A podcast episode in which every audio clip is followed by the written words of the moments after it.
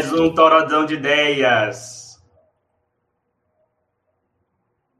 Gente, tá travando e aí? aí pessoal, bem-vindo. Onde, onde tá chovendo e repangalejando. E aí, galera? Como é que vocês estão?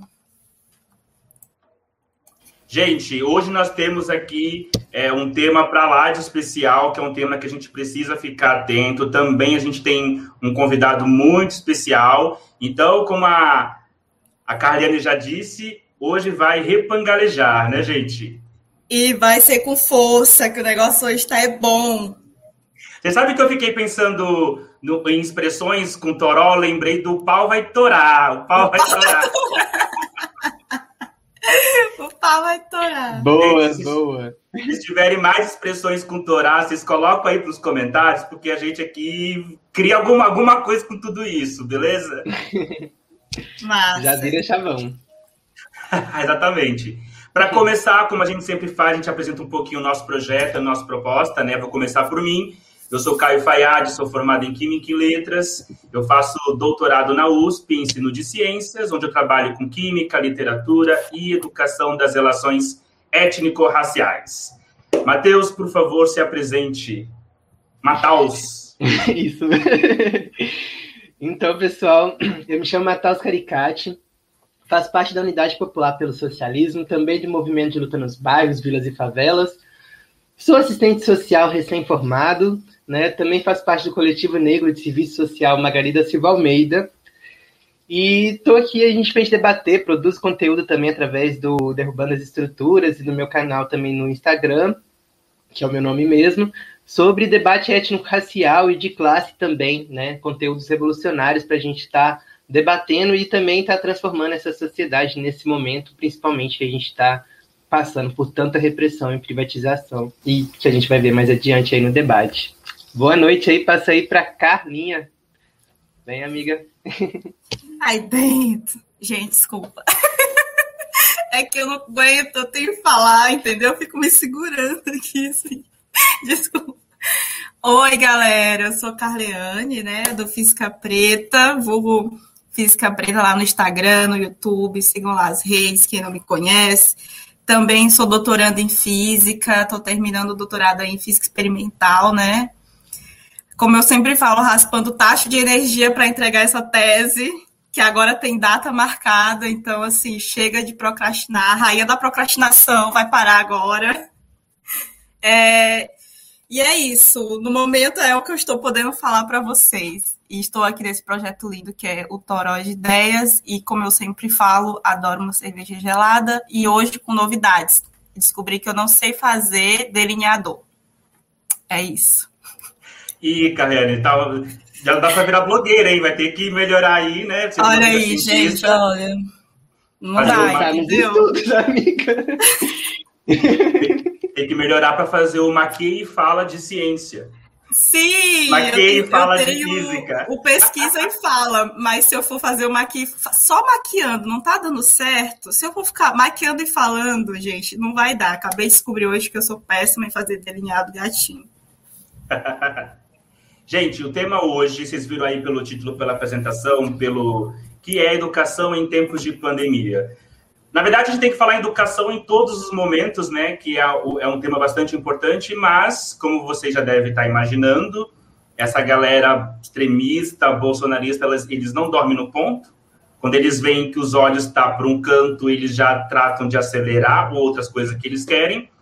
E para falar desse tema, ninguém melhor do que o professor influencer Iago Gomes, que eu vou colocar na tela agora. Fala, Iago, beleza? Salve, salve, Caio, Mataus, Carleane. Prazerzão estar aqui com vocês, gente. Que energia positiva, viu? Amei, amei, amei. É, obrigado pelo convite, começar agradecendo. É né, um tema muito pertinente, muito necessário para a gente debater no momento, com a energia de vocês, com o canal de vocês, que eu amei o nome, por sinal né? Toró de Ideias, é fantástico assim o nome. E tamo aí, vamos, vamos para esse debate que eu tô animado. Não, eu já preciso falar que, na, verdade, assim, eu fico lisonjeado por você gostar do nosso conteúdo, mas na verdade você é o convidado porque a gente gosta muito do que você faz, das coisas que você fala, como você articula a educação. E aí, quando a gente pensou no tema, a Carlene já veio. E se fosse o professor influencer? E a gente já. É que eu sou fã, né? É que eu sou fã, eu sou fã mesmo. Eu fico assistindo tudo, olho tudo, fico falando, gente, queria falar desse jeito. Ai, acho lindo, adoro o seu trabalho. Obrigada por ter aceitado, ter vindo aqui falar com a gente. Então, para a gente começar, como é de praxe, a gente sempre traz uma notícia, uma notícia que nos é, dá base, né, que dá solidifica, é o ponto de partida para nossas discussões. Então, eu trouxe aqui, não, eu não, né, nós trouxemos, todo o grupo, essa matéria da Carta Capital, que está sendo na manchete. Governo Bolsonaro tenta emplacar o homeschooling. Entendo o que está em jogo. E na linha fina nós temos, nesta segunda-feira, e aqui é vale destacar né, que a matéria é do dia 26 de maio de 2021, a CCJ, que é a Comissão de Justiça né, da Câmara, analisa o projeto da deputada federal Bia Kisses, que prevê a descriminalização do ensino domiciliar. Essa manchete e essa linha fina, para mim, dá só medo, né? Porque homeschooling, Bia Kisses... Gente, eu queria, então, a gente começar perguntando para o Iago, né? Iago, por favor, o que, que é o homeschooling? O que, que significa essa, é, é, esse, essa palavra em inglês que está tão na moda, assim, que todo mundo bolsonarista quer implementar? Para início de papo, se tem o nome Bolsonaro no meio, tenha certeza que tem problema por aí, né? Então a gente já fica logo atento ao que é que está rolando. É, o termo homeschooling né, é um termo em inglês, como você coloca, para um tipo de, de educação, para uma modalidade de educação, que é a modalidade de ensino domiciliar, como você falou muito bem. Em alguns países, como por exemplo Estados Unidos, Nova Zelândia, né, o Canadá também, a modal, essa modalidade de ensino ela faz parte é, do sistema de educação do país, né? ela é legalizada, ela é regulamentada. Mas vale citar também que, em compensação, em outros países que também são colocados geralmente como exemplos é, de educação, inclusive países capitalistas como a Suécia e a Alemanha, essa modalidade de ensino ela é criminalizada, então ela não é aceita. Então, não é um debate unânime como alguns é, querem colocar de países desenvolvidos, países avançados, né, que alguns deputados bolsonaristas, inclusive, estão utilizando para justificar essa é, regulamentação do homeschooling. Aqui no Brasil, é, segundo a, a, eu acredito que essa própria matéria e outras matérias dão conta que cerca de 11 mil famílias né, no Brasil inteiro fazem uso da modalidade de homeschooling. Só que ela não é regulamentada, né, porque para se regulamentar é preciso que isso passe como um projeto de lei vindo do governo federal, que é quem é responsável pelas políticas nacionais de educação. Então, não dá, por exemplo, para regulamentar via município, não dá para regulamentar via Estado. O que o Estado pode fazer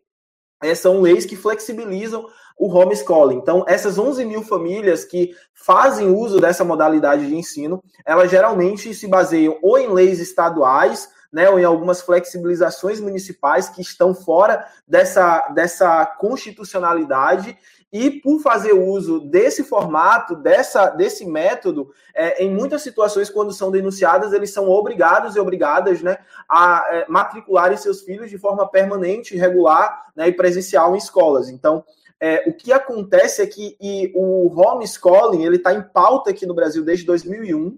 Já tiveram alguns projetos engavetados, mas em 2018 no, no auge do fascismo no Brasil, no auge da ascensão de um governo bolsonarista, a gente vai ter esse projeto ganhando um pouco mais de força, inclusive com a ajuda do STF, ao abrir a possibilidade de que, sim, o homeschooling, segundo eles, é constitucional, basta para isso que, de forma federal, se faça uma lei para regulamentar. Então, o que existe hoje é um desengavetamento desses projetos de lei e que o governo Bolsonaro colocou na agenda, que era uma das suas principais metas e bandeiras bandeiras né, durante campanha eleitoral, durante discussões também envolvendo educação, para o seu sua ala ali bolsonarista de colocar o homeschooling como regulamentado aqui no Brasil. Né? Então, resumidamente, o homeschooling é essa modalidade aí de ensino, é uma modalidade de ensino, sempre importante enfatizar, que aqui no Brasil né, é, não tem, tem uma total inconsistência, que eu acredito que a gente vai falar um pouco mais disso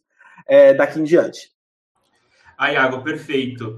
Eu só queria fazer um comentário assim que os bolsonaristas sempre vêm com essa, né? Porque é uma modalidade que vários países do mundo todo. Gente, se isso fosse argumento, eles aceitariam o aborto, por exemplo, porque o mundo todo tem um monte de diferentes legislações para des, que descriminaliza o aborto, né? Então, isso por si só não é um, um argumento que a gente deva levar em consideração, sabe?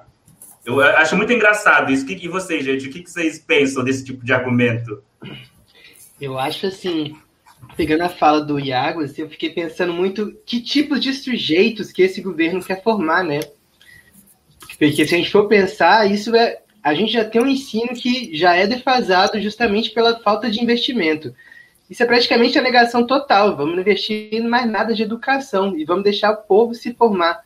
Um povo que viveu durante mais de 500 anos sem uma educação de fato, sem saber que não sabe mal sabe a sua história, né? Com uma educação que não conta nem a verdadeira história do país, dessa sociedade. Então eu fiquei pensando muito disso. Que sujeitos essa sociedade pretende formar pensando nessa modalidade, né? Pensando que a educação é o que forma o nosso sujeito, né? Que forma a gente, né? Nessa sociedade. E, e... são para sujeitos acríticos, né? Vai, amiga. E, e eu acho engraçado como que esse, esse discurso é válido para uma coisa, mas não é válido para outra, né? Porque daí você fala assim, ah, vamos aceitar o homeschooling porque é, o, o mundo inteiro usa, a prova funciona, dá certo. Tá, então a prova vacina, caramba. Não é meio? O mundo inteiro tá usando, tá funcionando, tá dando certo. Então, por que, que o teu discurso funciona para uma coisa e não funciona para outra? Que tendencioso, né?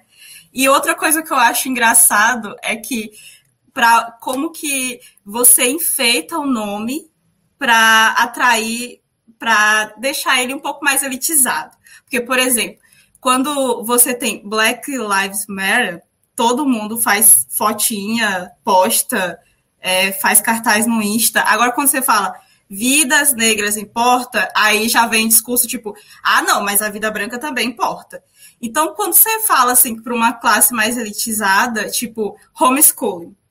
Agora, quando é para o pobre, é estudar em casa, e aí não vale, aí não presta. Então, eu fico pensando nessas dualidades desses discursos, sabe? Como que esse discurso às vezes vale para uma categoria, não vale para outra. Como que esse discurso ele é falacioso várias vezes, né? Então, eu achei muito engraçado esse termo, e eu vou me recusar a usar ele. Eu vou usar estudar em casa, ponto, entendeu? Vou desinglesar esse negócio aí para que as pessoas entendam o que significa, para que elas saibam do que, que a gente está falando mesmo.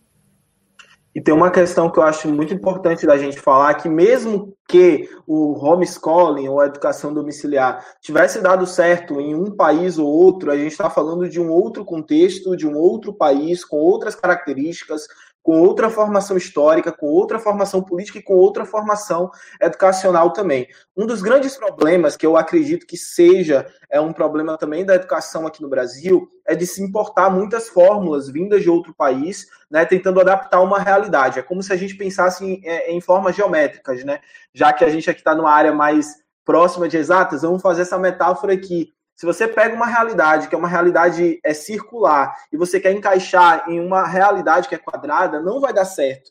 Né? Você precisa adaptar, você precisa de uma construção de, for de formas que caibam é, corretamente ali naquela realidade. E com diversas áreas sociais, inclusive a educação, aqui no Brasil, historicamente, se tem pensado dessa forma. Aqueles que estão propondo políticas educacionais são os que menos escutam, por exemplo, professores que estão na área ali trabalhando, educadores, educadoras, pesquisadores que estão no chão da escola, que estão no chão das universidades e que conhecem a realidade é, da educação pública básica brasileira. Então, quando a gente fala de homeschooling, o próprio nome já denuncia que é uma fórmula vinda de outro país, tentando colocar, encaixar numa realidade que é uma realidade totalmente diferente, com diversos aspectos distintos. Então, é, é um argumento totalmente falacioso, e não só falacioso, como a gente vai colocar aqui, neoliberal também, de você tentar olhar para a realidade dos Estados Unidos, olhar para a realidade do Canadá e dizer, ah, isso aqui vai dar muito certo no Brasil, então vamos é, trazer isso para cá. É uma elite que é uma elite atrasada no Brasil que a gente tem, né? Não vou nem chamar de elite, seguindo o que o professor Silvio Almeida sempre fala, vamos chamar de burguesia mesmo. É uma, uma, são classes dirigentes no Brasil tão atrasadas que acham que aquilo que tem nome inglês, aquilo que é de fora, é bonito, é legal, então vamos encaixar aqui. Sem ouvir as pessoas que vivem aqui, sem é, é entender a realidade que está aqui. Né? Então, o próprio nome, como a Carlene disse muito bem, já demonstra que é essa falácia, que é, é, é totalmente um, uma violência o que eles estão propondo, que eles estão trazendo para a nossa realidade da educação. Iago, pegando esse gancho, é, é, tem uma questão assim, que é um projeto da Bia Kisses, né? Um dos, né? Como você falou, já, tá, já se pauta já há muito tempo. Então, assim, um dos projetos é a Bia Kisses, essa grande deputada que agora é, é líder, né, da CCJ. É, o que está em jogo nesse processo? Que grupo político que está mobilizando esse tipo de proposta e por que eles tanto querem é, implementar esse ensino domiciliar? Eu vou seguir a linha da Carleane e não e falar em português mesmo. Primeiro, se a gente é, é, pensar, né, é, vamos, vamos trazer um pouco aqui do debate que rolou nas redes sociais esses dias em relação ao posicionamento da Juliana Paz, né, de que não é possível neutralidade, aquela coisa toda. De fato, não é possível neutralidade na política, muito menos. Então, essa ala que está propondo esse projeto, ela está comprometida com alguma ideologia e a gente vai olhar se essa ideologia, seguindo o que o Paulo Freire sempre disse, ela é excludente ou ela é inclusiva, né? Então, é, é, essa é a primeira reflexão que a gente precisa é, fazer. Pensando nesse ponto, nesse aspecto, com quem esses setores da classe política brasileira está comprometido, se não com a burguesia, se não com as classes dirigentes. Aí muita gente talvez olhe e fale assim: ah, eles querem aprovar, aprovem. O filho do trabalhador, a filha da trabalhadora vai continuar usando né, a escola pública e deixa eles usarem essa modalidade. Só que não é somente isso. Se fosse somente isso, seria muito fácil a gente é, pensar. Eles são tão é, atrasados que eles querem construir o modelo de educação que eles mesmos né, vão usufruir, sem se misturar com a classe trabalhadora. Mas não é disso apenas que se trata o projeto. O projeto diz respeito à criação de uma modalidade que abre uma brecha constitucional para afetar e, obviamente, extinguir lentamente o processo, a, é, a, a modalidade de educação pública gratuita brasileira. Porque quando você cria uma outra modalidade, você retira um orçamento que já é muito apertado, já sofre um arroxo, sobretudo depois da aprovação da emenda 55, que é do teto de gastos, que nós, educadores, precisamos pautar sua derrubada, né? Porque o que impossibilita hoje, que está impossibilitando ainda mais recursos para as escolas brasileiras. Então você cria uma outra modalidade, você abre brecha, inclusive, para precarizar ainda mais essas escolas. Imagine que a gente olha hoje para a realidade, segundo diversas pesquisas, é, é, um, apenas uma a cada cinco escolas no Brasil né, possui internet. Né? Então, é, que realidade é essa? Cerca de 10 mil escolas no Brasil sequer possuem água limpa, água tratada para consumo dos estudantes. Então você tem escolas, uma educação pública que é extremamente sucateada, estudantes que são violentados no processo de ensino-aprendizagem, professores que são violentados é, é, dentro da, da sua docência, é, e você está propondo uma modalidade de ensino que vai justificar ainda mais essa precarização. Porque então não se trata somente de qual modelo de educação é, um grupo minoritário vai acessar. E aqui eu me recordo muito bem do atual presidente da República, na época é, é, candidato né, e pré-candidato, afirmar que ele iria fazer política para a maioria e não para a minoria. Peraí, então se só são 11 mil famílias que acessam o homeschooling hoje, ele está caindo em contradição, porque ele não está fazendo política para a maioria que acessa a escola pública. Ele está fazendo uma, é, é, política para uma minoria que é privilegiada no país, que tem condições de ficar em casa, ter acesso à internet, ter tutor, ter um pai né, ou uma mãe que tem ensino superior completo, porque o projeto coloca também essa, essa esse ponto como uma das características, aí os deputados, de forma absurda, né, hipócrita, vêm afirmar na defesa do projeto de regulamentação que é, é, isso vai abarcar também pessoas que trabalham em circo, né, pais que não têm condições de levar os filhos à escola, como ciganos. Só que, peraí, se tem que ter um dos membros com ensino superior completo, essa não é uma realidade da classe trabalhadora. Então, esse é o ponto que a gente precisa apontar. É uma contradição. O homeschooling é uma contradição. O ensino domiciliar é uma contradição. É uma contradição porque traz esses aspectos dentro da sua realidade, da sua estrutura. Então, é mais um projeto vinculado ao regime neoliberal, ao regime, inclusive, de uberização das relações trabalhistas, que quer né, afetar o trabalhador docente, que quer afetar o estudante, filho do trabalhador da trabalhadora, que quer tirar, e aqui eu falo diretamente para os trabalhadores e trabalhadoras que estão ouvindo a gente, né, que quer tirar o direito à educação, à escola pública dos seus filhos, das suas filhas. Eu vou. Vocês querem fazer comentários? Porque eu já ia para uma pergunta de uma das nossas telespectadoras, de uma, de uma toroseira. Ai, que chique! Fala toroseira! Eu acho que assim, depois dessa contextualização toda, vamos para a pergunta que não tem nem que comentar. Foi. Eu, eu, ia, eu ia só comentar, mas eu acho que eu esqueci. Peraí.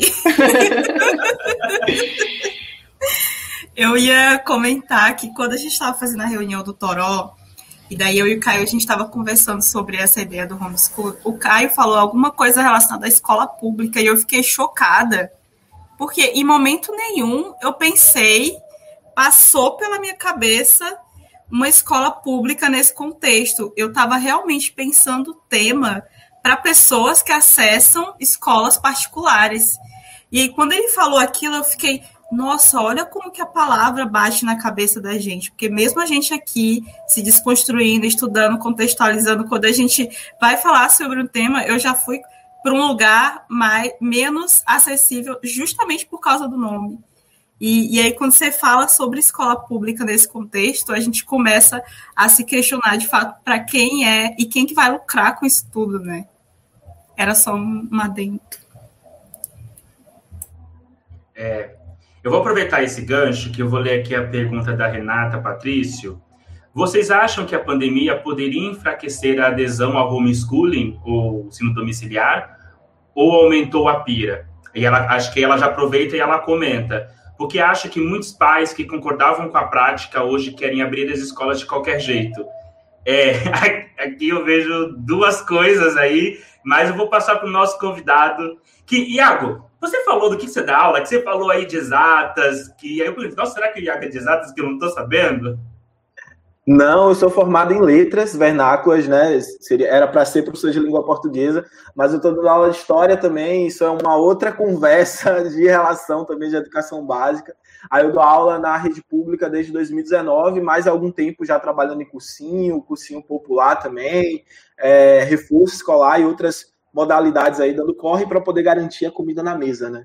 Então, é, é, eu citei a questão das exatas porque eu vi que estava todo mundo aqui, né, meio nessa área. Eu falei, pô, vamos pegar esse exemplo aqui, porque pode ajudar também a galera a se deslocar para cá. Mas é que hoje está empatado, hoje está empatado. Dois hoje está empatado. É, eu tô, eu tô mais é que quietinha. A não tá aqui, assim, viu, tô... gente? Eu esqueci de falar que a Sandy teve imprevisto, mas aí se a Sandy tivesse, aí teria a corda presata, estaria estaria é, para lá. Maravilha. Mas, mas show, a pergunta, a pergunta da Renata ela é uma pergunta muito boa, né? Porque eu também teria, eu tinha a, a mesma impressão durante o que a gente começou com o ensino remoto. Falei, pô, agora os pais que estavam defendendo o ensino é, domiciliar, né, vai voltar atrás porque estão vendo que é bom para tosse, o que é ser professor na, na, no Brasil, o que é ter que participar do processo de ensino-aprendizagem. Aí depois que os deputados meteram esse projeto aí em regime de urgência, eu comecei a pensar outras questões, né? Que eu acho que eu falei assim, não, eu me enganei, eu caí do cavalinho, porque na real é, é, esse projeto ele nunca foi um projeto popular, ele nunca foi um projeto que tinha adesão de pais e mães de alunos de escola pública né? Até porque a maioria trabalha, a maioria não tem com, com quem deixar seus filhos, não tem, às vezes, com acompanhar na atividade que vai para casa. Então, a escola também, assim como creches, inclusive vamos defender mais creches, é, sobretudo para mulheres negras periféricas, creches noturnas, creches diurna, diurnas também, são fundamentais para que se trabalhe também, para que se tenha essa oportunidade. É, aí eu fui pensando, não, já que não é um projeto popular e que a elite brasileira não está é óbvio, né? As classes dirigentes, que a gente está falando de burguesia, eles não estão participando ativamente do processo de ensino-aprendizagem dos seus filhos, nem no regime remoto. Eles certamente contrataram alguém para acompanhar tutores, e quando não se tem tutores, no mínimo, é, coloca a babá, coloca a empregada doméstica lá para acompanhar, porque a, a, as classes dirigentes brasileiras são assim.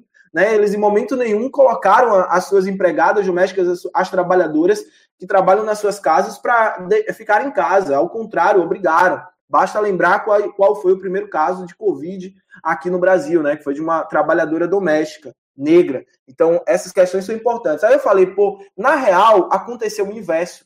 Se fortaleceu a narrativa de defesa do homeschooling.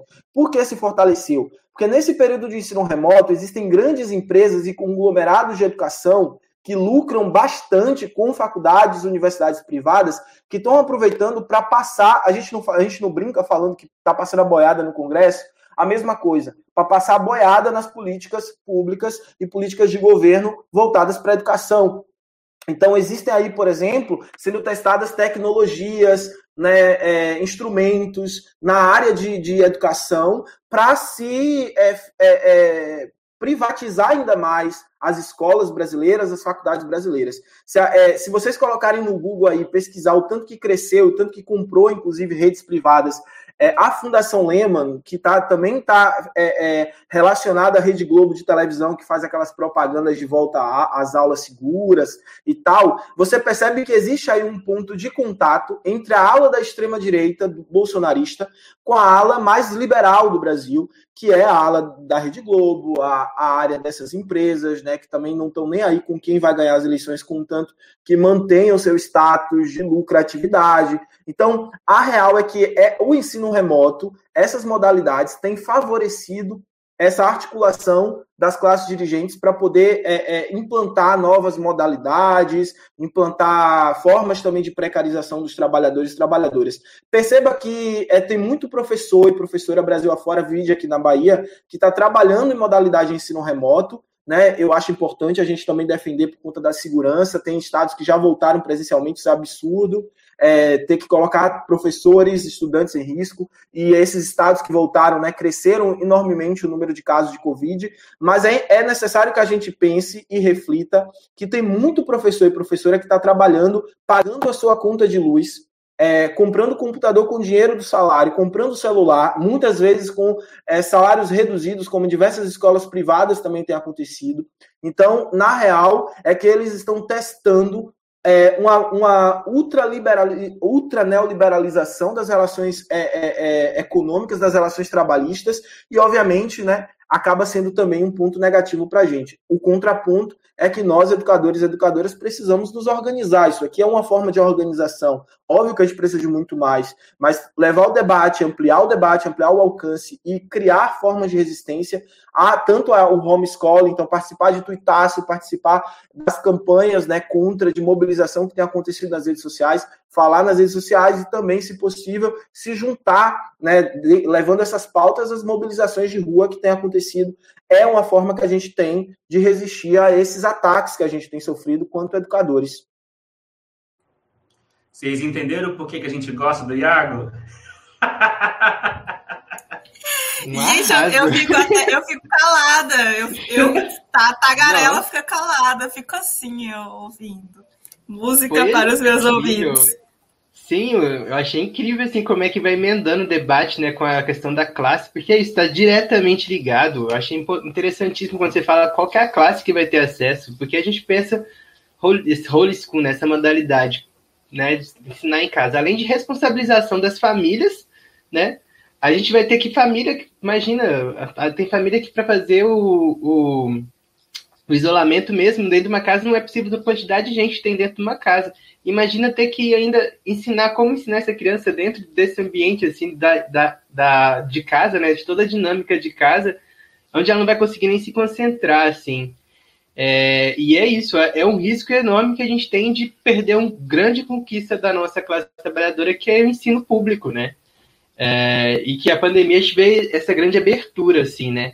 Tanto também que não é de hoje também, tanto que tinha um projeto futuro que também que a galera tá querendo passar, que esse governo tá querendo passar nas universidades, que é justamente já de implantar o EAD, e a pandemia abriu as portas para isso, né? Para esse ensino.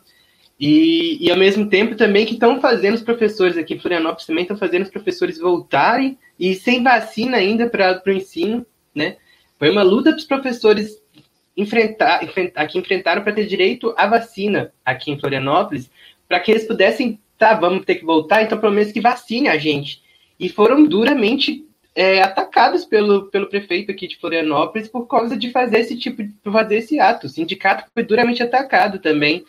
Então você pensa é, o quão escrúpulo que é que esse, que esse governo não pensa no, no, nos trabalhadores, nos, nos, nos, principais trabalhadores que formam nosso povo, que são os professores, como que é tratado. E eu acho que você passou um ponto bem importante que eu nunca me, nunca me ative, que foi exatamente da condição desse trabalhador, né?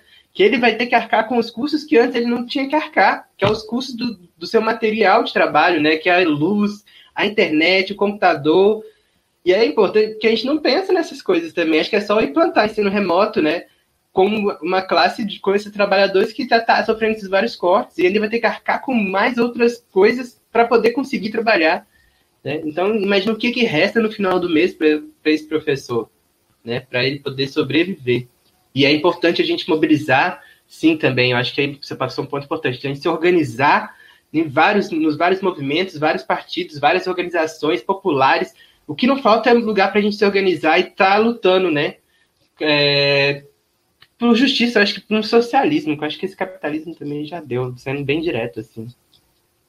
Matal, imagina a gente morar num país que a gente tem que lutar, lutar pelo direito de ser vacinado. A gente tem que lutar pelo direito mínimo que é a vida. A gente tá, o que rola é isso, né? A gente está lutando pelo direito de não abrir escolas presencialmente por conta da vida. Ou seja, a gente teve que lutar por aquilo que deveria ser um direito básico e enquanto o governo está preocupado com, com o ensino domiciliar, o governo está preocupado com, o, o, com quem né, faz é, sexo anal, ou quem, quem não faz. Então, existem outras preocupações para o, o presidente e para os filhos do presidente que não dizem respeito à materialidade da nossa existência. E você deu a deixa eu acho que é isso mesmo. A gente precisa ter táticas, que são as políticas públicas, que é derrubar esse governo, e a gente não pode abrir mão do nosso horizonte. O nosso horizonte político tem que ser a destruição do sistema capitalista, porque enquanto existir um sistema capitalista, vai existir essas reorganizações das relações de trabalho, vai existir essas reorganizações do modo de exploração, utilizando-se das opressões, LGBTfobia, racismo, machismo, né, capacitismo, todas essas opressões para favorecer né, a manutenção da exploração. Então, o que a gente está assistindo hoje, isso que chamam, gente, de crise econômica do capital, quem paga são trabalhadores e trabalhadoras, quem paga são os trabalhadores que estão tendo que se virar com muito pouco para poder comer, catar moeda no final do dia para poder é, garantir o café da manhã e o almoço do dia seguinte, às vezes uma única refeição. A gente está falando aí de 50 55% das, dos lares brasileiros que convivem com algum grau de insuficiência alimentar. E aí a gente entra na questão da merenda escolar, que é uma das poucas garantias que a gente tem para esses filhos e que vem os escrotos também usar como argumento para reabrir escola. Peraí, não dá para pegar a merenda distribuir nas casas dos alunos, das alunas? E por que deu, então, como alguns governos fizeram, para distribuir cestas básicas durante campanha eleitoral para comprar voto? E não dá para levar até a casa dessas pessoas que precisam. Então é uma galera hipócrita, mas uma galera hipócrita é, de forma é, é, que eles acabam sendo, na verdade, né, intencionados. Então, é uma hipocrisia intencionada, uma hipocrisia para enganar, uma hipocrisia para camuflar o que, os interesses que eles têm, na real.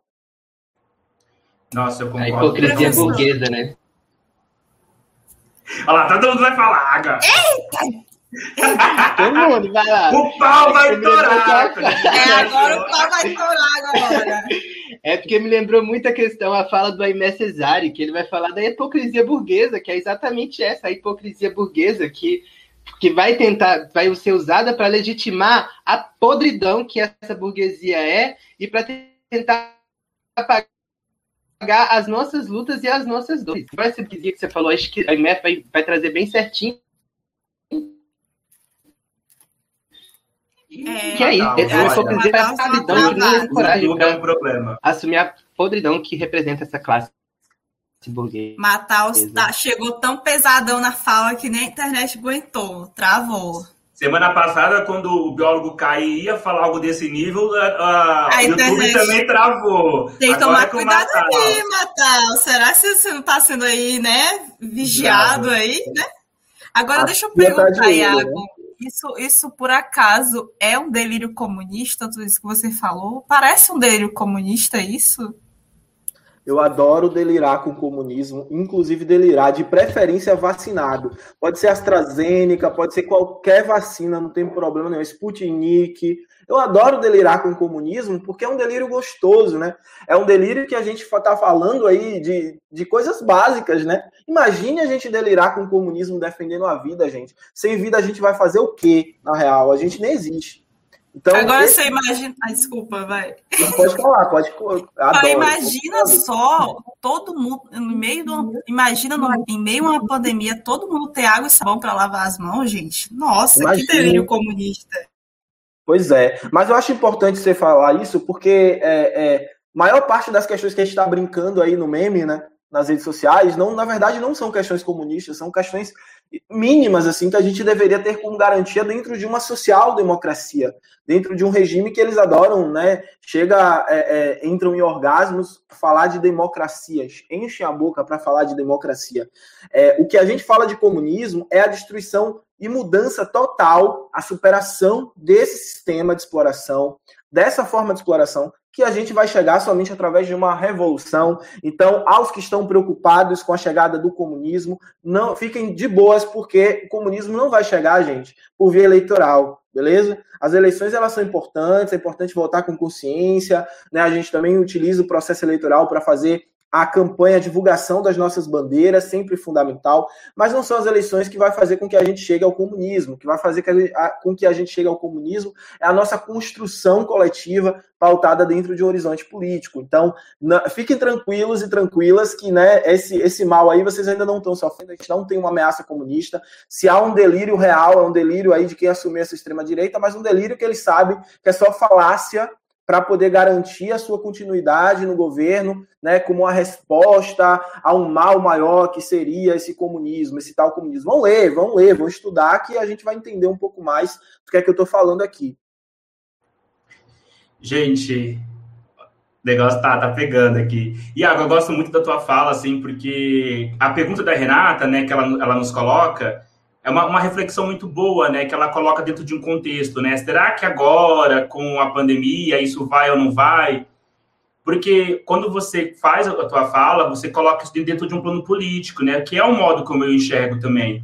Eu fiz um vídeo recentemente no meu canal que era uma discussão sobre autonomia, né? Autonomia médica e autonomia pedagógica. O mesmo grupo político ele vai supervalorizar a autonomia médica e ele vai menosprezar a autonomia pedagógica. O homeschooling ele faz parte, o ensino domiciliar, dentro de uma ideia política, indiferente com pandemia ou não pandemia, eles querem a, o ensino domiciliar por conta de ideias, de ideias próprias, de um direcionamento político, né? E essa galera como a Bia Kisses, eles, eles, não sei nem que tipo de delírio é o deles, né? Porque professor... Porque vamos falar a verdade, né, gente? O Weintraub, professor é vagabundo, maconheiro, é forma na, na, na, universidade pública, ah, ficou é, fazendo metanfetamina na aula de química. Essa galera, é, eles têm um, um, um, posicionamento com esse tipo de ideia, né? Eu acho importante a gente é, é, pegar esses termos, não só colocar dentro, de um, dentro do contexto, mas a, a ideia política por trás, né? E aí eu me lembro de um, ó, gente, a gente faz aqui o Torozão de Ideias, para a gente mostrar para vocês algumas leituras, né? E a, a, eu indiquei um livro aqui que se chama Água de Barrela, da Eliana Alves Cruz, que elas nos mostram como é quando o café, o café começou a entrar em decaída, os barões de café fizeram o que com seus filhos? Mandou para o exterior estudar direito, estudar medicina. Então, quando a gente pensa hoje, ah, por que, que médicos têm autonomia médica? Tem uma questão de classe envolvida, né? E eu falo do do meu vídeo, né? Com curso de medicina é seis pau, um curso de licenciatura você paga 250 reais para fazer. Então, acho importante a gente, às vezes, pensar quem é o sujeito que está nisso tudo, né? Gente, vamos fazer pergunta, porque se deixar aqui para mim, olha, eu já fui para um outro tema e eu vou aqui é, indo caminhando. Eu vou, vou, vou colocar aqui um comentário da, da Natália, porque não estamos falando de educação e eu acho que isso faz parte, né? Porque o tema maior é educação em, termos, em, em tempos de pandemia e o, o Iago ele já colocou aqui para nós, olha, o homeschooling sendo domiciliar é um projeto que está sendo aí votado, debatido durante enquanto todo mundo está olhando para a CPI da Covid, só que os professores estão aí tentando é, mostrar que existe prioridades no momento, né? Se vai abrir a escola, tem que vacinar professor, tem que ter coisas básicas que vale muito, vale, vale lembrar que uma dessas coisas básicas era a banda larga para a escola e o Bolsonaro ele, ele vetou, né? Depois foi para o Congresso que vetou o veto, sabe assim? Né? Olha a loucura. E aí a Natália ela colocou assim: aqui na minha cidade, Viçosa, estão agendando para vacinar os professores, porém já vi os casos em que a, a prefeitura não correu atrás de fazer um plano para adquirir as vacinas. E aí, como o Iago coloca, né, essa questão não é um delírio comunista, né? É, princípios básicos. Vocês querem comentar mais um pouquinho sobre essa questão de pandemia, vacina, professores?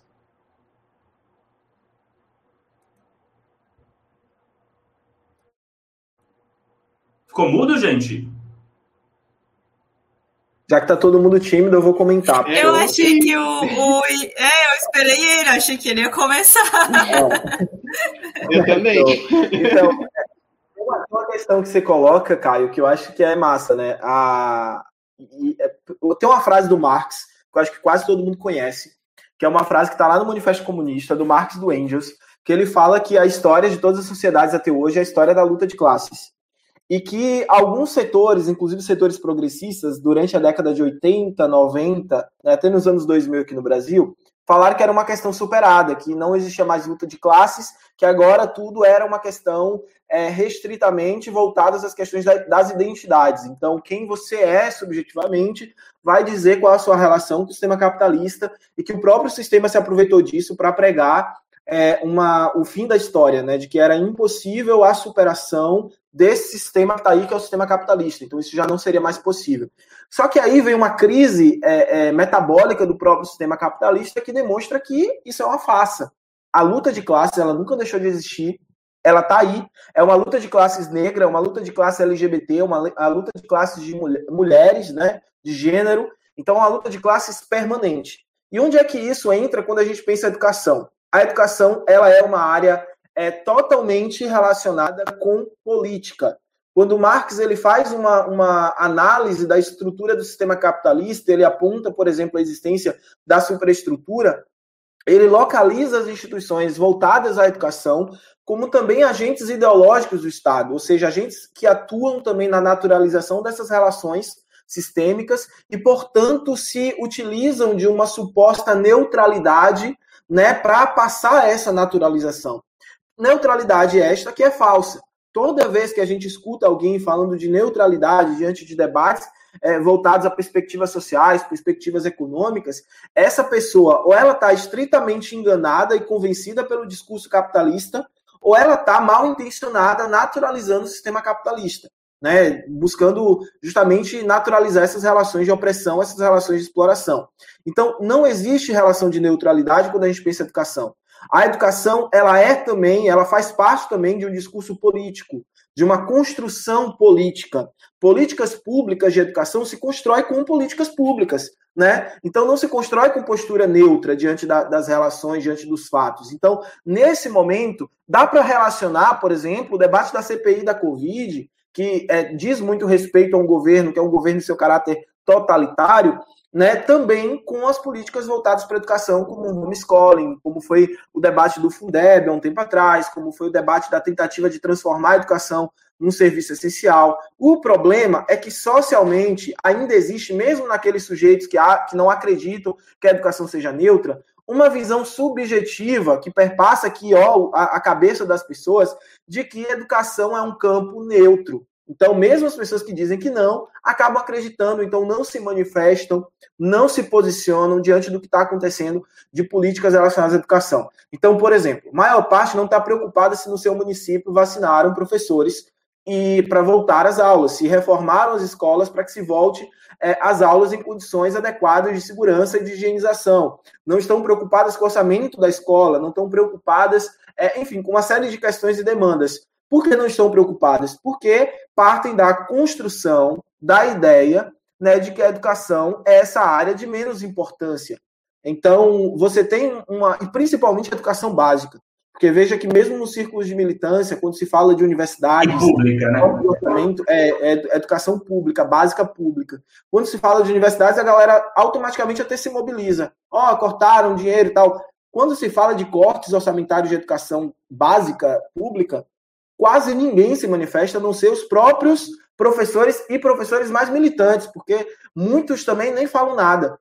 E aí, quando é como aconteceu com a reforma do ensino médio, como aconteceu quando a BNCC foi aprovada, e aí, quando acontece de chegar na escola o impacto, que geralmente são dois anos depois, um ano depois, agora estão chegando em um processo mais acelerado, os professores se chocam e falam: não, não acredito com aquela realidade. Mas quando colocou lá em discussão, quando todo mundo estava falando que a gente precisava se mobilizar, ninguém se manifestou. E por que não se manifestou? Né? É somente por ausência de informação, se a informação chega e você ignora, você simplesmente acha que não é relevante. Então, a proposta, como por exemplo a do homeschooling, é perigosíssima, a longo prazo também, a curto e longo prazo. Então, a gente precisa ficar atento a essas questões. E isso da vacina foi um problema gigante, e está sendo um problema ainda em diversos municípios, em diversos estados, porque a gente também não tem somente professores né, que, que, que, precisam ser vacinados, a gente também tem estagiários, a gente tem merendeiras, a gente tem pessoas que trabalham na limpeza, a gente tem seguranças também nas escolas, pessoas que trabalham nas secretarias, que não estão sendo inclusas nesses planos de vacinação. E uma outra questão, que isso também diz respeito, né, essa questão aqui que eu falei da luta de classe e tal, a outra crítica que se faz ao homeschooling, que é fundamental, é justamente de que educação, escola não é somente conteúdo, Educação, escola é, sobretudo, construção de relações sociais, de relação com o outro, que é diferente, que é, é pessoas que vivenciam, por exemplo, em muitos ambientes é, domiciliares, violências de gênero, né, violências domésticas, que vivenciam violências homofóbicas, que vivenciam também uma exclusão, uma intolerância religiosa, que vivenciam também abusos sexuais e que, mesmo a escola tendo diversos problemas ainda em lidar com essas questões, ainda é o ambiente que muitos professores, guerreiros, inclusive, corajosíssimos, né, identificam e tentam lidar com aquilo. Levar a discussão para a sala de aula, né, fazer rodas de conversa, espaços de construção de consciência, até encarar a denúncia de frente, é, junto com conselhos tutelares, com o trabalho de, de assistentes sociais, etc, etc. E se isso não acontece, se isso é reduzido, quem é que vai denunciar? Em que espaços esses jovens, essas crianças vão ter para falar sobre essas demandas? Se a, o espaço domiciliar também é um espaço tóxico, né? Nesse sentido. Então são essas questões que a gente precisa é, bater na tecla. A educação, ela precisa ser uma educação comprometida com a destruição da exploração e com a destruição de todas as opressões. Eita porra. Se eu tiver, se, eu, se, eu, se, a gente tivesse recurso de sons aqui, ia ter as palminhas, tá, gente? Então, ó, tem sim as palminhas.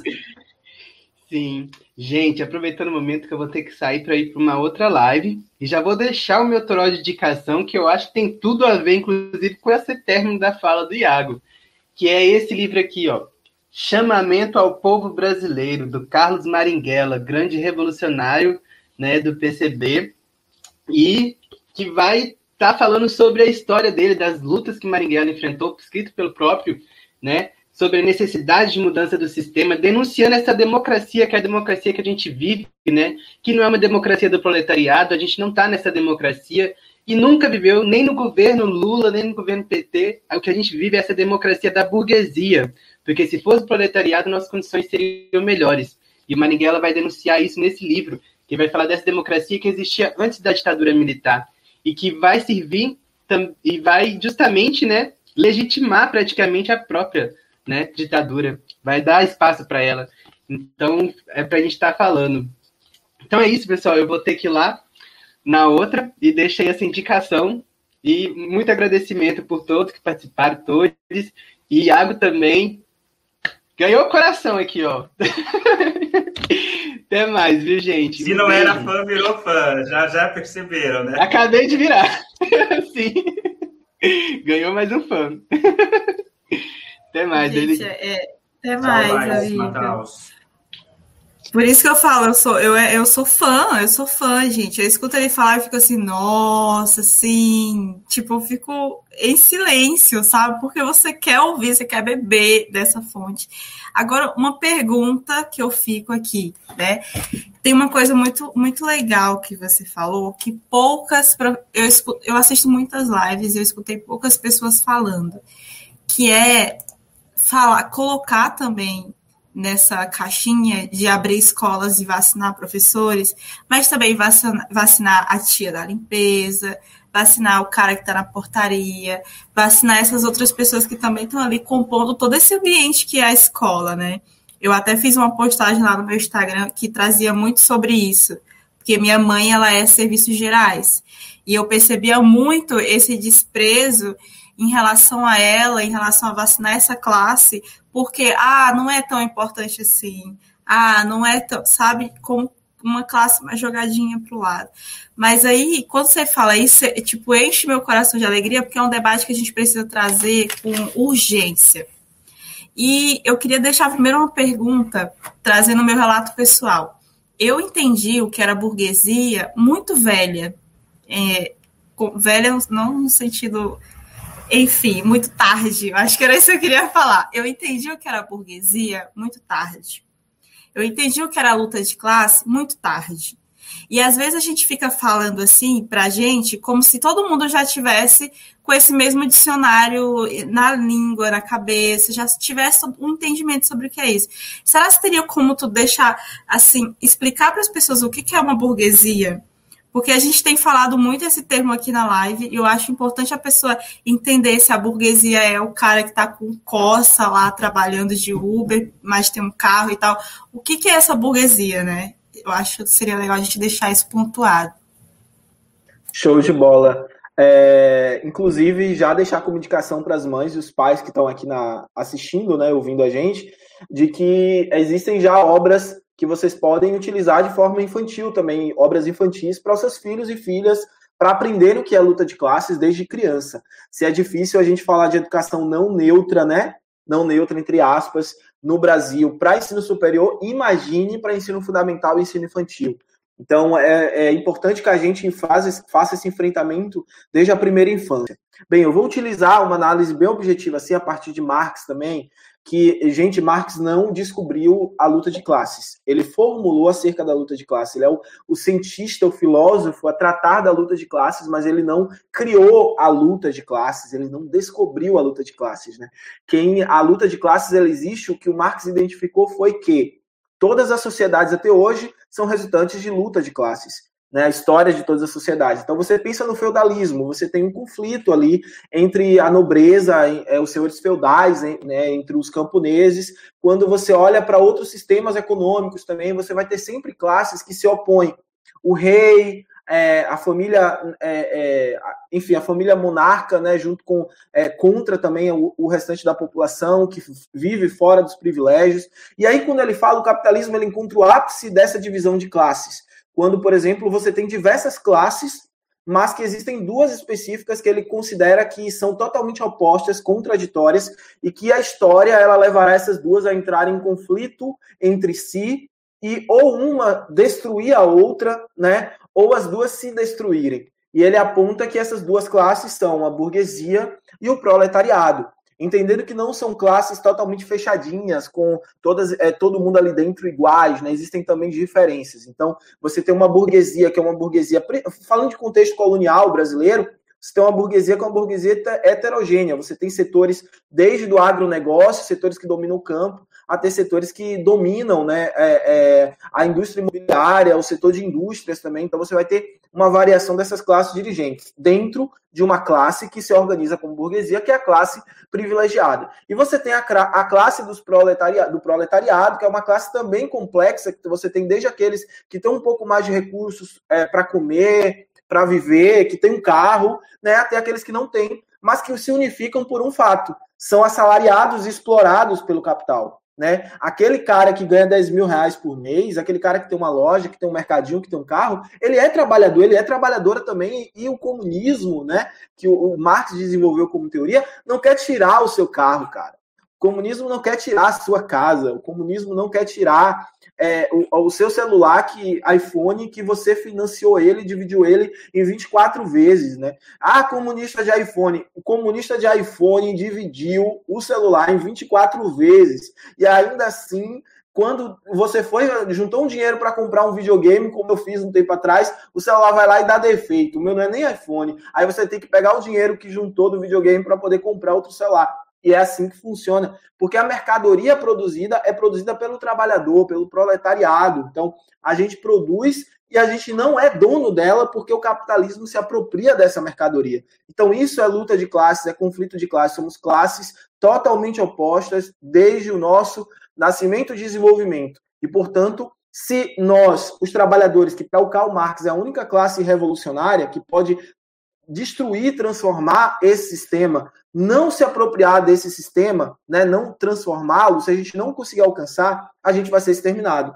Prova disso é a forma que o capitalismo lida com a exploração da natureza, com os recursos naturais, destruindo florestas. Né? Hoje é o Dia Mundial do Meio Ambiente, inclusive, vamos falar disso aqui, é muito importante. Né? O capitalismo destrói a natureza, transforma a natureza numa mercadoria, consome até o último grão de areia que você tem na terra. Isso desde o seu processo de colonização que fez com os povos indígenas, com as relações que as populações indígenas tinham com a terra, né, de forma distinta. O capitalismo se apropria disso tudo, destrói, e se nós não frearmos isso, nós seremos os próximos a serem exterminados, a serem destruídos. Então, resumidamente, isso é luta de classes.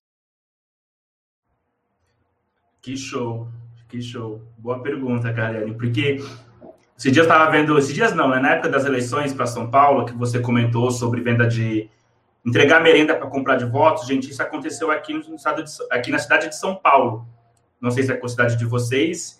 E, e aí eu me lembro do Bolos na CBN dando uma entrevista, e aí um cara fez a seguinte pergunta. Eu lembro porque eu peguei o trecho, eu queria fazer um vídeo sobre isso, mas eu não tive tempo de fazer.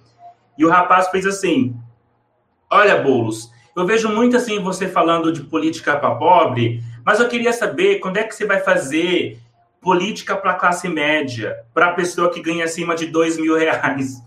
Eu comecei a dar gargalhada, assim, sabe? Porque, gente, é, é, é incrível, né? Tipo, 80% da população ganha menos que 3 mil reais e a, e, a, e, a, e a pessoa que ganha 2 mil ainda acha que ela é classe média. Uma loucura. Iago, nós estamos caminhando para o final. Pode falar, Iago.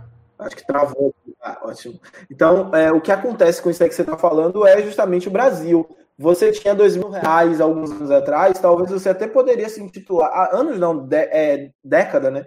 Você até poderia dizer, ah, eu tenho um pouco mais de privilégio. Com dois mil reais hoje você vai no supermercado, você não consegue fazer nem a compra para uma família passar o mês, porque a real é que os alimentos estão muito caros e que você precisa pagar aluguel, conta de energia que está cara, está na bandeira vermelha agora, né, conta de água, internet, você vai somando tudo isso. Imagine quem não ganha nem o salário mínimo, que não está conseguindo nem fazer as, as, três refeições por dia durante todo o mês. Então, eu acho que ganhar dois mil reais não é um privilégio, né? Três mil reais não é um privilégio. Privilégio é quem nem salário tem, porque não precisa de salário, porque tem um lucro, né, da sua empresa, empresa de grande porte. A gente está falando também aqui do mercadinho da esquina, viu, gente? Para não confundir. Então é importante que a gente rediscuta também esses conceitos aí que a galera tem utilizado de forma desenfreada, de privilégio, de direito, porque uma coisa, comer, por exemplo, não é privilégio, comer é um direito. Né? Privilégio quem tem é bilionário aqui no Brasil, que inclusive cresceram no, no período de pandemia, né, o número de bilionários e a fortuna deles também. Iago, é, a gente já está caminhando para o final. É, quando a gente trouxe você para conversar, pelo menos eu, acho que a Cariane também, nós tínhamos entendimento que talvez é, o debate político sobre educação domiciliar não talvez não fosse uma prioridade na pandemia, né? Você já comentou algumas coisas na sua fala. Eu queria só que você destacasse assim, para você assim, quais quais são os pontos que os professores colocam como prioridade é, que poderia estar avançando dentro do, do debate político? Show, eu, eu, vou colocar assim o que eu acredito também que são prioridades, que eu tenho visto também nas mobilizações de muitos professores, nas manifestações. É, primeiro, vacina no braço, né? Vacina para todos e todas. A gente, no início da pandemia, nos primeiros meses, a gente até acreditava que se você vacinasse adultos, né, trabalhadores da educação, no geral, das escolas, era suficiente para ter voltar às aulas. Mas conforme o avanço da segunda onda, da terceira onda, das mutações, das variações do vírus, a gente percebeu que crianças e adolescentes estão em muito riscos também. Então a gente quer vacina para todos e todas. Não é só vacina para professores e professoras, é vacina para todos e todas, todos os trabalhadores de educação, estudantes também, pais e mães que também estão em risco. Então é vacina no geral agora por conta da negligência de governos como o governo brasileiro, que deixou que essas mutações acontecessem de forma proposital, inclusive. É, eu acho que o segundo ponto é comida no prato também. Estou aqui falando dos motivos principais para as mobilizações. A mobilização do próximo 19 de junho, as mobilizações que aconteceram sábado, dia 29 de, junho, de maio também.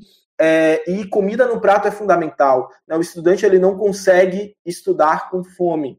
Ele precisa de comida, os pais, as mães precisam de emprego. A gente está falando de mais de 14 milhões de desempregados no Brasil, né? De eu tendo que lidar no ensino remoto com alunos que tiveram que sair da escola, que estão tendo dificuldade de acompanhar o ensino remoto porque estão tendo que trabalhar. Então a gente quer trabalho, a gente quer emprego para os pais, é, para que eles não tenham que sair da escola, a gente quer comida na mesa também. É, a gente quer reformas nas escolas, é fundamental, porque se já não é, era, era era totalmente fora de contexto você ter escolas que não têm ventilação, escolas apertadas, é, salas de aulas apertadíssimas, com 40, 50 alunos dentro de uma sala mínima. Né? Imagine com uma pandemia que não é a primeira e não vai ser a última. Né? A gente que fica atento aí a outros vírus, a outros processos também de, de epidemias, e a gente precisa ter uma garantia de espaço na escola que sejam espaços seguros, que garanta o ensino-aprendizagem de uma forma segura. Ninguém quer ir para a escola com, com medo e com risco de ter contato com outras pessoas e morrer. Né? A gente quer escolas que tenham essa liberdade, essa segurança de aprender, que os alunos tenham essa possibilidade, os professores também.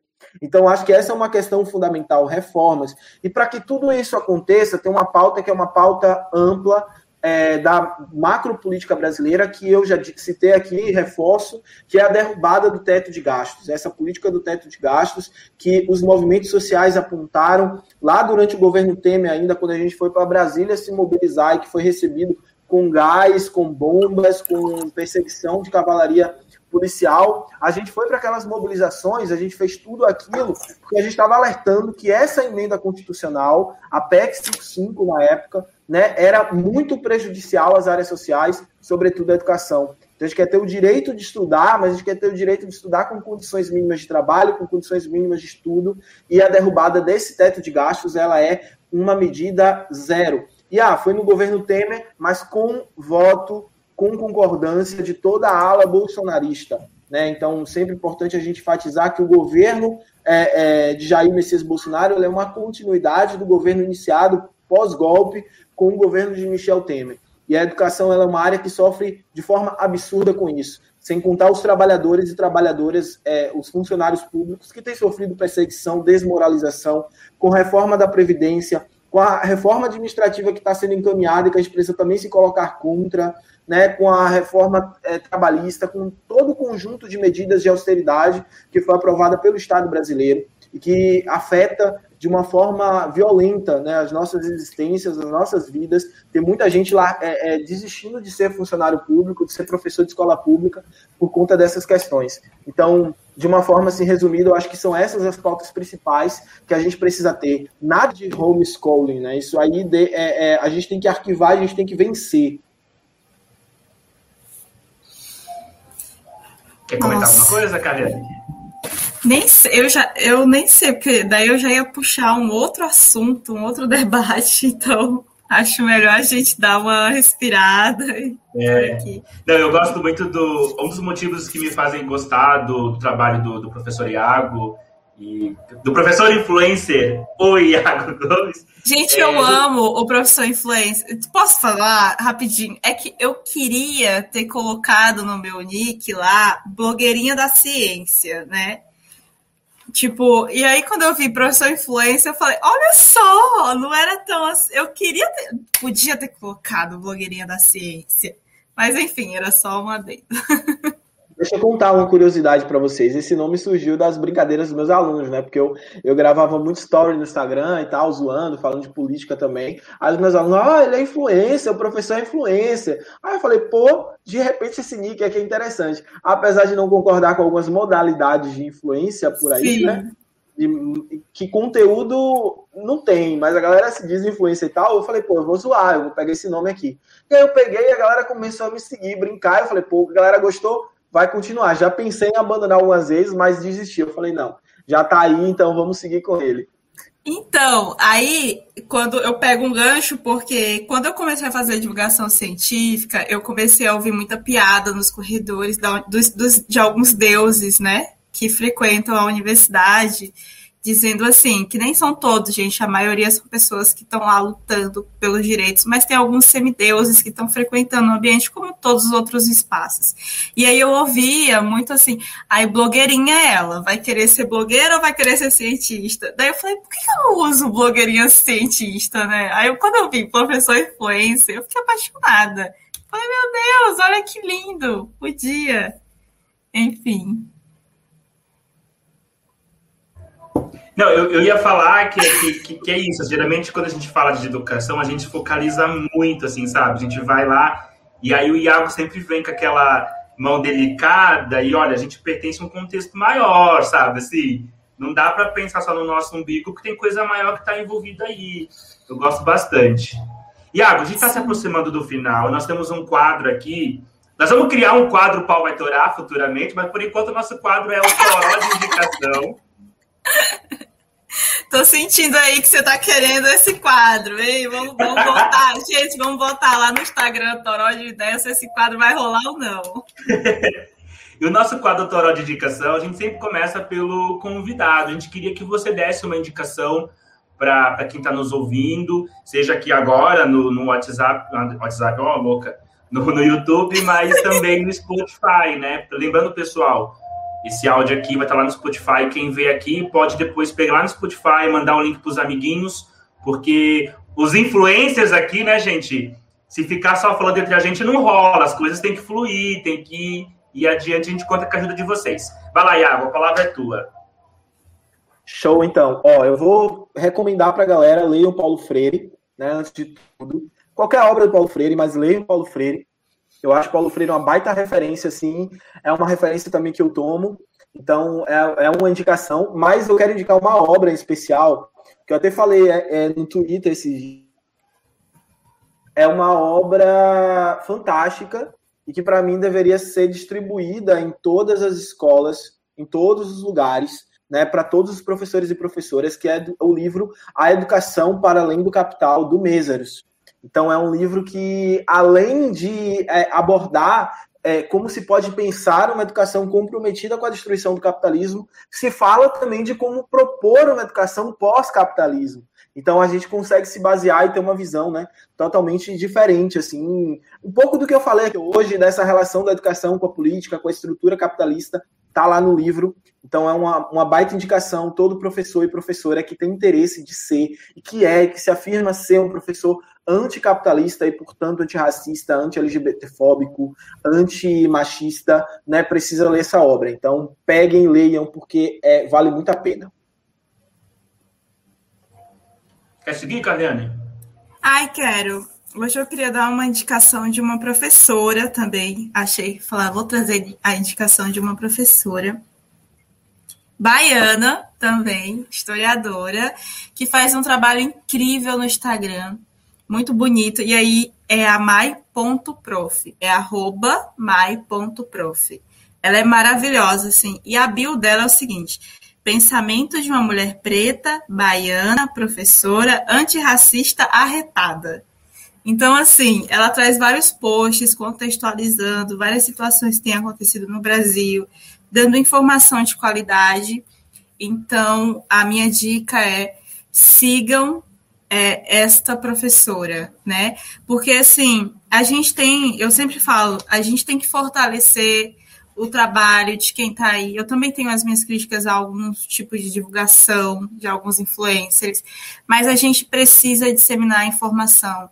E tem muitos professores nas redes que estão fazendo um trabalho massa de divulgação científica, que trabalha tipo oito horas por dia, trabalha nove horas por dia, trabalha 12 horas por dia e ainda tem tempo para fazer um post no Instagram que demora um tempo ferrado, um trabalhão, um cuidado, uma atenção, uma correria.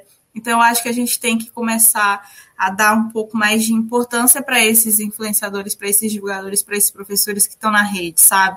Uma curtida, um salvamento, um compartilhamento não vai mudar muita coisa no teu dia, mas vai mudar talvez na uma pessoa que vai ler aquele post, na vida do divulgador que está fazendo isso. Eu sempre fico pensando assim, é, várias influências com um engajamento absurdo e aí, algumas vezes eu escuto as pessoas falando assim: ah, mas a gente não tem que se importar com o engajamento. Se a gente conseguir impactar uma pessoa, tá bom. Sim, se a gente conseguir impactar uma pessoa, tá bom. Mas o engajamento faz com que a gente leve informação de qualidade para várias outras pessoas. Faz com que a gente esclareçam dúvidas de várias outras pessoas. Então, sigam essas pessoas sempre que você vê um divulgador científico que é professor, que é pesquisador, que está na área, que está fazendo divulgação científica de qualidade, sigam. Então, por isso eu quis trazer esse, esse perfil dessa professora arretada, para que vocês conheçam e curtam o trabalho dela lá nas redes. E eu queria deixar uns beijos aqui que a galera me pediu. Ai, gente, deixa eu dar um beijinho. queria deixar uns beijos aqui a galera me pediu. Vou beijar. Gente, não pode beijar assim, mas eu vou beijar online. E aí eu vou mandar um beijo pro Abimael, que tá aqui no chat, fervorosamente. Abimael tá lá no Instagram, tá, mesmo, tá aqui tá no mesmo. chat. Vou mandar um beijo para ele. Vou mandar um beijo também pro Lui e vou mandar um beijo pra Raimunda, que tá sempre aqui mandando um fora Bolsonaro. Toda live, você já viu? Toda live ela encerra a live com fora Bolsonaro. então é isso. São esses os beijos que eu queria deixar por aqui. E pro Gui também. O Gui que sempre acerta nossas charadas lá no Instagram do Toró. Até coloquei aí, ó, da Raimunda Francisca. Só sei falar uma coisa. Hashtag fora Bolsonaro em letras garrafais. Opa, ia dando multa aqui. Gente, a minha indicação é, é assim, a minha indicação, a minha indicação na verdade, ela é uma pessoa bastante famosa, só que nós estamos num contexto especial, temos aqui o, o, o Iago com um debate bastante é, não só pautado no professor, que pensa em, em pensa é, em diversas é, em ser professor, ser negro, ser pobre, né? Eu trouxe aqui uma, uma quando a gente fala, por exemplo, em, na questão LGBT, nós estamos em junho, nós estamos no mês do, da LGBT. A gente geralmente sempre vai trazer personalidades do exterior. Como nós aqui recusamos o termo homeschooling e preferimos ensino domiciliar, eu sempre gosto de fazer um resgate da história do país em relação a, a tudo que nós temos aqui, né? E essa pessoa é muito famosa, muito famosa mesmo, que é a Alessi Brandão. Só que poucas pessoas sabem que a Alessi Brandão ela foi a primeira artista brasileira a falar abertamente sobre a sua sexualidade. Isso na década de 70, durante a ditadura. Ela deu entrevista para, o, para um jornal é, da pauta LGBT, um jornal, tudo na época, naquela época era tudo gay, né? Eu fiz um post no dia 17 de maio em relação, e como junho é o mês da, da LGBT, eu trouxe a Alessi. Trouxe a Alessi também, só para ser LGBT, obviamente que não. A Alessi é uma, é uma companheira, é, deputada estadual por São Paulo, pelo PCdoB, tem uma obra que, que abarca respeito à diversidade da sexualidade, identidade de gênero, a intolerância religiosa, fala sobre ser mulher, sobre ser negra. E para os novinhos, que a gente sabe que a gente vê pelas estatísticas do, de quem nos ouve, nós temos novinhos que nos ouvem, né? Então, gente, Vão lá ouvir Leci Brandão, ver o discurso, as composições da Leci, coloca para o contexto da atualidade. E aí eu vou deixar aqui um álbum muito especial dela, que é um álbum recente, né? Até que recente, de 2006, se eu não me engano, que é o Cidadã Diversidade. É isso, Leci Brandão, Cidadão Diversidade. Eu sou jovem, eu sou novinho, eu sou jovem aqui, tá? Com licença. Eu já não sou, eu já passei dos 30. E aí, gente, eu, eu já eu sou LGBT, eu sou gay, né? E eu descobri nos aplicativos aí que agora me separei, eu voltei para os aplicativos, depois 40 tu já é coroa. Então, assim, já ah, tô é? chegando a ser coroa. Então já tô, já tô com esse discurso, já tô com esse discurso. Já é daddy? É daddy? eu não sou. Mas a gente é maricona, né? Eu não sei se vocês conhecem esse termo. A gente é maricona. Amo. Ah, já, não é, é, é Deli sem o sugar, não tem. A maricona. Ai, ai. Gente, esse finalzinho favor. foi só para deixar o clima mais leve, porque o papo é pesado, né? O papo é denso. Acho que vale a gente finalizar aqui a ideia que o Iago nos passou, que é a questão da mobilização, foi a ideia do, do Toró passado, é, é a ideia, é a síntese do Toró, a mobilização, a junção de diferentes pessoas, de diferentes localidades. Temos aqui a Carleane do Maranhão, eu estou aqui em São Paulo, trouxemos esse baiano maravilhoso aqui, que é o, o Iago. Vamos nos mobilizar, participar dos coletivos, e é isso, né, gente? Sim. Sigam, por favor, professor influencer nas redes, galera. Se vocês estão aqui, vocês viram o quanto que ele tem para ensinar, então, por favor, sigam. É isso. Um forte beijo, gente. Nos vemos na próxima semana. Acompanhe aí o calendário. Quer mandar um beijo também, Iago? Eu quero agradecer o convite novamente, quero deixar, na verdade, finalizar minha participação aqui, lembrando que a gente tem um militante de esquerda preso né, há mais de 80 dias já, hoje fazem 80 dias, é, somente por chamar o presidente de genocida e que a gente precisa também lutar pela liberdade dos nossos. É importante a gente levar essa pauta adiante. E é isso, né? No mês do orgulho LGBT, também fortalecer a luta de professores e professoras que são LGBTs, que estão nas escolas, que estão tentando buscar a construção dessa consciência, do debate de identidade de gênero e sexualidade também. É isso, e muito obrigado pelo convite. Vocês foram maravilhosos, né? E estou muito feliz e contemplado de ter participado desse episódio com vocês. Imagina, a gente agradece. Um beijo para todos. Um beijo, Beijo, Iago. Um beijo, gente. Beijo! Tchau, gente.